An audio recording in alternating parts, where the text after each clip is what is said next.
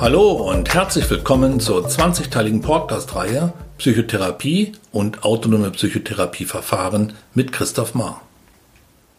In diesem elften Teil geht es um die Schematherapie, durch die es innerhalb der Verhaltenstherapie zur sogenannten emotionalen Wende kam. Die Schematherapie wurde ab Ende der 1980er Jahre von dem US-amerikanischen Psychologen und Psychotherapeuten Jeffrey Young entwickelt und 1990 veröffentlicht. Young, der zunächst von Joseph Wolpe ausgebildet wurde, wechselte später an das Institut von Aaron T. Beck, das Cognitive Therapy Center in Philadelphia und wurde dort dessen Schüler und nachfolgend sein Mitarbeiter. Bei der Schematherapie, einer Weiterentwicklung der kognitiven Verhaltenstherapie, handelt es sich um eine integrative und emotionsfokussierte Therapiekonzeption, die sich eines psychodynamischen Erklärungs- und Störungsmodells bedient. In die Schematherapie sind Erkenntnisse der Bindungsforschung eingeflossen. Daher wird eine qualitativ hochwertige Beziehungsgestaltung als wesentlich erachtet. Methodisch arbeitet die Schematherapie in erster Linie mit Interventionen der Gestalttherapie und der Hypnotherapie. Die Etablierung der Schematherapie führte innerhalb der verhaltenstherapeutischen Grundströmung zur sogenannten emotionalen Wende.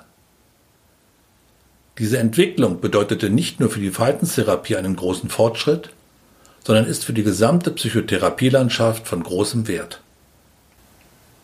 Ausgangspunkt für die Entwicklung der Schematherapie war der Umstand, dass die kognitive Verhaltenstherapie zwar im Bereich der Angst- und Panikstörungen, einschließlich der Phobien, bei Essstörungen, bei sexuellen Störungen und bei verschiedenen Depressionsformen mit wirksamen Methoden aufwarten und gute Behandlungserfolge realisieren konnte, jedoch für den klinisch relevanten Bereich der Persönlichkeitsstörungen nur sehr unzureichend aufgestellt war. Der zentrale und namengebende Begriff der Schematherapie ist das sogenannte Schema. Der Schema-Begriff findet sich in vielen wissenschaftlichen Disziplinen und Anwendungsbereichen, insbesondere in der Psychotherapie, und hat daher zahlreiche Bedeutungen.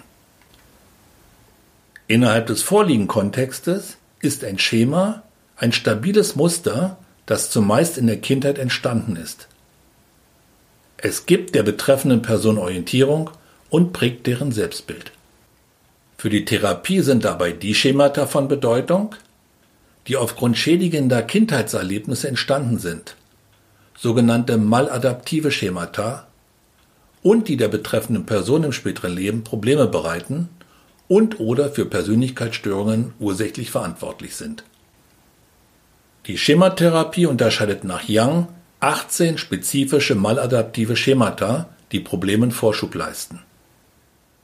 Diese sind wiederum fünf übergeordneten Kategorien sogenannten Schema-Domänen zugeordnet. Da Schemata eine große unbewusste Komponente haben, überhaupt der größte Teil des psychischen Geschehens ohne Bewusstheit abläuft, sind sie nicht direkt beobachtbar. Aus diesem Grund werden die Schemata im Rahmen der Schematherapie mit Hilfe von Fragebögen ergründet. Domäne 1 Abgetrenntheit und Ablehnung. Die fünf maladaptiven Schemata dieser Domäne sind Verlassenheit, Instabilität, Misstrauen, Missbrauch, emotionale Entbehrung, Unzulänglichkeit, Scham, soziale Isolierung, Entfremdung.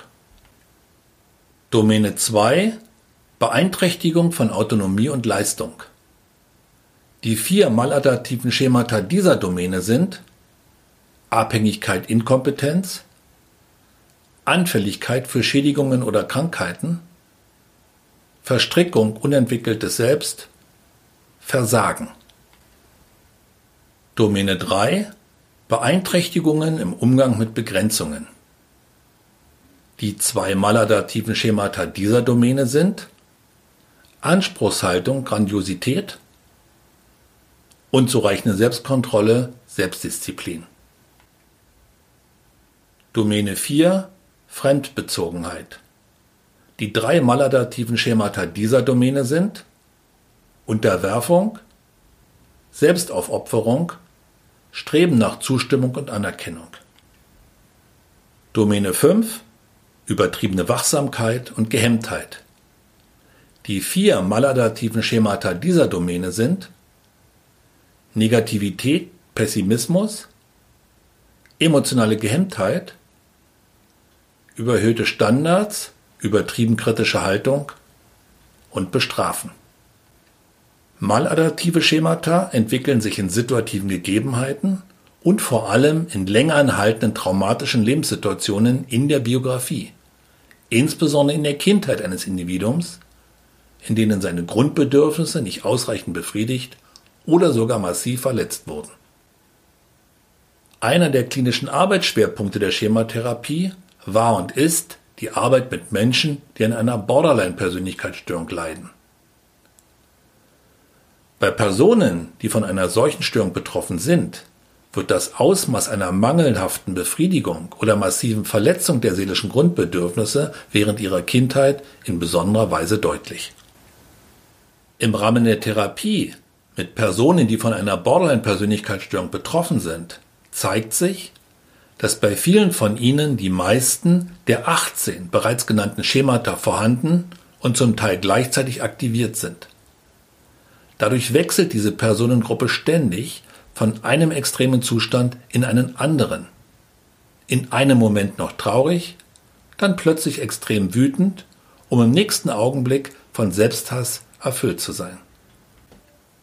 Aufgrund der Schwierigkeiten, die sich aus der Arbeit auf Basis des Schemamodells ergaben, entwickelte Young eine für die Therapie praktikablere Arbeitsgrundlage, das sogenannte Modus-Modell welches zahlreiche Überschneidungen und Gemeinsamkeiten mit dem Funktionsmodell der Transaktionsanalyse hat. Die unterschiedlichen Modi sind in Form von emotionalen Aktivierungen, dysfunktionalen Kognitionen und Bewältigungen vom Klienten erlebbar und vom Therapeuten entsprechend beobachtbar. Auf Basis des praktikableren Modusmodells, dem mittlerweile die meisten Schematherapeuten den Vorzug geben, lassen sich für jeden Klienten maßgeschneiderte Fallkonzeptionen als therapeutische Arbeitsgrundlage erstellen, die zum Leitfaden für die weitere Therapie werden. Ziel einer Schematherapie, die sich auch als wissenschaftlich fundierte innere Kindarbeit bezeichnen ließe, ist es, Menschen zu helfen, ihre Persönlichkeit positiv zu beeinflussen und in eine gewünschte Richtung zu verändern. Ein Therapieansatz, der bei der Behandlung von Persönlichkeitsstörungen gute Ergebnisse hervorbringt, funktioniert verständlicherweise allemal, wenn das angestrebte Ziel des Klienten lediglich eine Persönlichkeitsentwicklung ist. Die Schemata bzw. Modi eines Menschen werden niemals gänzlich verschwinden. Jedoch lassen sich die Intensitäten reduzieren. Der Betreffende kann mit Hilfe von Achtsamkeit erkennen lernen, in welchen Situationen, durch welche spezifischen Trigger seine Schemata aktiviert werden. Nun gilt es, die bisherigen neuronal eingeschliffenen Verhaltensmuster geistesgegenwärtig zu unterbrechen, um willentlich die in der Therapiestunde erarbeiteten neuen Verhaltensweisen auszuführen. Die Interventionen, die die Schematherapie mit Vorzug nutzt, sind zum einen die aus der Gestalttherapie stammende Stühlerarbeit und zum anderen das Rescripting, das auch große Imagination genannt wird. Eine Methode, die ihren Ursprung in der innovativen Fallstudie der Februarmann von Milton Erickson hat. Beide Methoden, die Stühlerarbeit und das Rescripting, eignen sich gut bis sehr gut zum aktiven Nachbeeltern, das innerhalb der Schematherapie, Reparenting bzw. Limited Reparenting genannt wird. Des Weiteren bedient sich die Schematherapie verschiedener, zumeist aus der kognitiven Verhaltenstherapie stammender, veränderungsstabilisierender Instrumente, wie beispielsweise Tagebüchern, Hausaufgaben, Rollenspielen und oder Selbstinstruktionen. Wenn euch diese Folge gefallen hat, würde ich mich freuen, wenn ihr diesen Podcast abonniert und positiv bewertet. In der nächsten Folge geht es um das EMDR. Eye, Movement, Desensitization and Reprocessing. Weiterführende Informationen von mir und meiner Arbeit findet ihr auf www.institut.de. christoph-mar.de.